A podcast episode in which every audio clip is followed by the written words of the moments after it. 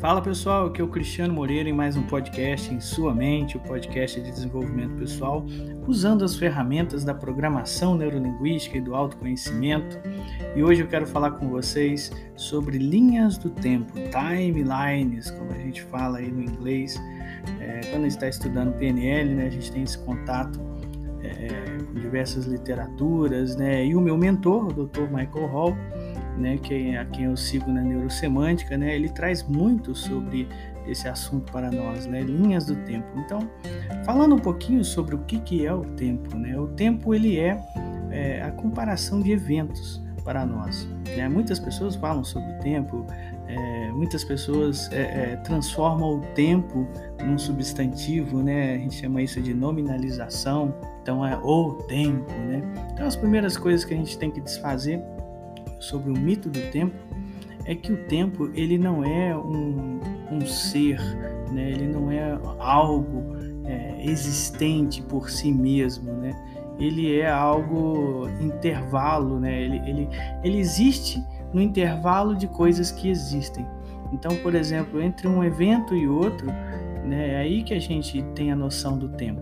Ele é uma das dimensões que, que a gente usa para mensurar aí a realidade, né? Por exemplo, a gente chama de quarta dimensão. A gente tem a dimensão de largura, comprimento, altura, né? essas três dimensões que a gente fala sempre, até quando a gente vai ver um filme 3D, a gente vê essas três dimensões, senão a gente vê apenas duas, né? que é altura e, e, e largura. Então, o comprimento né? ou a profundidade é, de uma imagem a gente vê num, num, cinema 3D, numa imagem 3D, três dimensões. E a quarta dimensão, que é o tempo, né, é essa interação das três dimensões com outras dimensões, com outros sistemas, que aí a gente chama de intervalo entre um evento e outro. Então você está vivendo um evento que tem aí espaço, né, no sentido de largura, altura, comprimento, e outro é, é, evento que você vai ter depois né, com as mesmas dimensões ou com, ou com essas dimensões. Então, entre um e o outro, é aí que nós sabemos sobre o tempo. Bom, mas tirando a explicação bem técnica para você e falando de uma forma bem simples, quando nós éramos crianças, nós não tínhamos noção do tempo. A gente falavam para nós, né? Seu aniversário vai chegar. Aliás, o meu vai chegar daqui a pouquinho, enquanto eu gravo esse esse episódio para você, mas quando a gente fala assim, ah, o seu aniversário vai chegar e você era criança, você ficava assim, já chegou? Vai chegar? Ah, não, é daqui tanto, tanto tempo. E a gente não sabia muito bem contar o tempo, né? E a gente ficava ansioso com isso e, e, e não sabia como mensurar as coisas. Foi a partir de quando a gente tinha começou a ter atividades, né? começou a ter é, é, até algumas tarefas e responsabilidades, coisas para responder, que a gente começou a ter noção do tempo, como por exemplo o colégio, o dever de casa, etc. Aí a gente tinha noção do tempo, né? Quando, quando a gente também começou a trabalhar, né? A escola, na verdade, é um, um, ensaio para depois a gente viver a vida na sociedade trabalhando, né? Convivendo com outras pessoas, é, aplicando uma tarefa, com habilidades que a gente tem, o que a gente está aprendendo a ter. Então, é um ensaio e isso tudo leva a gente a dar respostas na vida, né? Que é, é o princípio da palavra responsabilidade. Né? E, e, com isso tudo a gente vai tendo a noção do tempo. É onde a gente fala, ó, tá chegando sextou, né? Sexta-feira, que beleza. Então, assim, é, é aí que a gente começou a ter a noção das coisas. Né? Na verdade, o tempo ele é mensurado aí cronologicamente, né? É, pela palavra crono, né? Que a gente chama assim, ele é mensurado pelo movimento de rotação e translação, né? A rotação da Terra, translação, né? Sol, né? Então, quando você, quando o Sol é, é, gira, né? 365 é, dias, chegou o dia do seu aniversário. E é interessante que é, dizem né, que, que a cada 33 anos todo o sistema solar está na mesma posição. Então, por exemplo, a cada 33 anos da sua vida volta à mesma posição de quando você nasceu. Bom, mas curiosidades à parte, só para dizer para você isso, são mensurações que a gente faz né, a respeito de eventos que acontecem, como por exemplo o movimento do Sol, o movimento da Terra, que aí a gente chama de dia, noite, Então é isso que a gente faz aí, que forma o que nós chamamos de tempo, né? Um espaço entre um evento e outro. Então quando a gente diz assim, ah, o tempo cura tudo, não, o tempo não cura as coisas. E na nossa mente, o tempo ele não ele não é mensurado. O tempo ele é, vamos dizer assim, é, ele, ele acontece tudo de uma vez. Passado, presente, futuro, acontece tudo num único momento que a gente pode chamar assim, porque da nossa mente, tá? Porque o que acontece é que nós lembramos do passado no presente e nós projetamos o futuro também no presente. Então, assim, quando a gente pensa no futuro, a gente está pensando no futuro agora. E quando a gente pensa no passado, a gente pensa no passado agora. De fato, né, no plano físico, passado não existe e futuro também ainda não existe. E quando existir, vai deixar de ser futuro. Esse papo é muito filosófico, mas é, é, é interessante para questões práticas. Por exemplo, é, é, se você hoje quer ter uma gestão emocional melhor, né? isso é sobre a sua gestão emocional. Por exemplo, ansiedade é o que? É sobre coisas que ainda vão acontecer. Então, se agora você projeta o futuro, ou até mesmo o futuro depois do futuro que te deixa ansioso, você percebe que lá na frente é, não existe mais aquele futuro que está te deixando ansioso. Você vai muito mais lá na frente. É como a, a, a, ficção né, da máquina do tempo, a nossa mente é uma máquina do tempo. A gente pode ir para o passado, a gente pode ir para o futuro. E a mesma coisa com relação à ansiedade, a gente pode falar também da culpa. Né? Antes do evento que, que agora está no passado e você se sente culpado por ele, antes desse evento não existia culpa.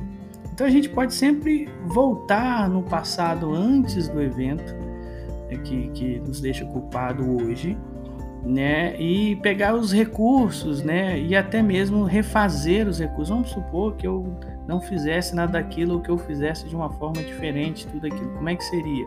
E aí as sensações vêm, e aí as experiências vêm nessa simulação de um outro passado diferente. E você pode ficar com isso. Porque, assim, de fato, a única coisa que está gerando culpa em você é o que está na sua mente. O que está fora da sua mente não vai mudar e pode até piorar se você mantém esses sentimentos tóxicos. Então você pode voltar, ressignificar, e é isso que a gente faz em programação neurolinguística, a gente ressignifica o passado. Né? Porque o passado, ele tem o poder de criar o nosso futuro. Sim, a gente, o nosso cérebro está fazendo previsões o tempo todo. Se você fala com uma pessoa assim, olha, eu vou dar um, eu vou aplicar a vacina em você, isso aí já aconteceu, né? Ou está acontecendo agora com você nesse tempo nosso aí. Vou aplicar e vai doer, né? A sua expectativa, seu cérebro já vai fazendo é, previsões e a sua expectativa é que vá doer. A tendência que você seja induzido à dor é muito maior, porque o seu cérebro automaticamente faz previsões. Nosso cérebro faz previsões para sobreviver e o nosso cérebro tem memória para fazer essas previsões, ou seja, baseado no passado, nós temos uma perspectiva do futuro. E o passado, gente, ele não existe mais. Essa é a parte boa dele, como diz o Richard Bandler, um dos criadores da PNL. Então, o que fica para nós é agora o presente. A única vida que você tem é o presente. O passado já passou, o futuro ainda não chegou. Só o presente é vida mas é no presente que a gente se lembra do passado. E como a gente se lembra do passado hoje, assim ele o é para nós. Não importa como realmente foi, o que importa é a nossa percepção. Mas o que acontece é que muitas vezes nós tivemos uma percepção muito é, é, ruim ou de poucos recursos quando a gente era criança, porque quando a gente era criança a gente não tinha um senso crítico tão bom. Então, às vezes, a gente guardou uma memória do passado, né, interpretando ela de forma negativa. É o que a psicanálise muitas vezes ajuda, outras terapias também, né, a ressignificar o nosso passado. Então, a gente pode fazer isso na nossa mente e quando a gente lembra do nosso passado e coloca crenças empoderadoras, positivas, ressignifica tendo um olhar mais de sabedoria, tendo um olhar mais de de bom senso, de fazer as pazes com tudo aquilo que aconteceu, ou reenquadrando de uma forma bem positiva tudo aquilo que, que foi na nossa história passada, nós ressignificamos o passado e ressignificando o passado você consegue fazer previsões melhores do seu futuro. E por que é importante fazer previsões melhores do seu futuro? Sim, porque é o seu futuro que cria o seu presente. Dependendo de como você, da perspectiva que você tem no futuro, se é catastrófica, você vive o presente mal, você vive o presente desmotivado, desanimado, sem esperança. Né? E uma pessoa sem esperança é uma pessoa sem vida, praticamente. Então, assim, quando você cria um futuro atraente para você, o seu presente se torna também engajador né? Porque o nosso futuro vai gerando o nosso presente. Aquilo que eu estou fazendo hoje é sobre a, é sobre a direção para onde eu estou indo. Né? Então, o, o futuro precisa ser muito atraente para nós, para que o nosso presente seja muito interessante. E a gente torna um futuro atraente quando a gente ressignifica o nosso passado e faz as pazes com todas as coisas tóxicas que a gente enquadrou sobre ele. Os acontecimentos, eles são, vamos dizer assim, amorais. Ou até pode ter um, um, uma conotação negativa, socialmente falando.